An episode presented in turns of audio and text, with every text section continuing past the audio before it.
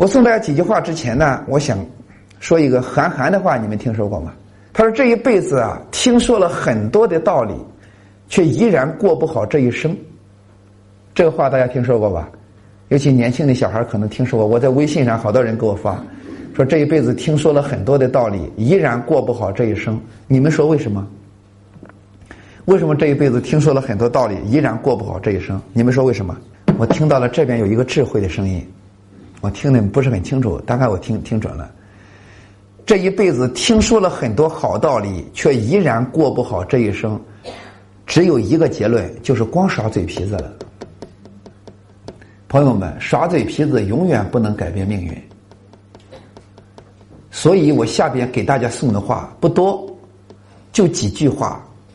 如果我说的几句话咱们公司做到了，公司命运改变。每一个员工必改变命运。如果改变不了命运，我为这个话负责任。可是朋友们要做，要做。如果动一动耍耍嘴皮子，仿佛自己卖弄一番，永远不会改变自己的命运。讲到这里以后，朋友们四个字：知行合一。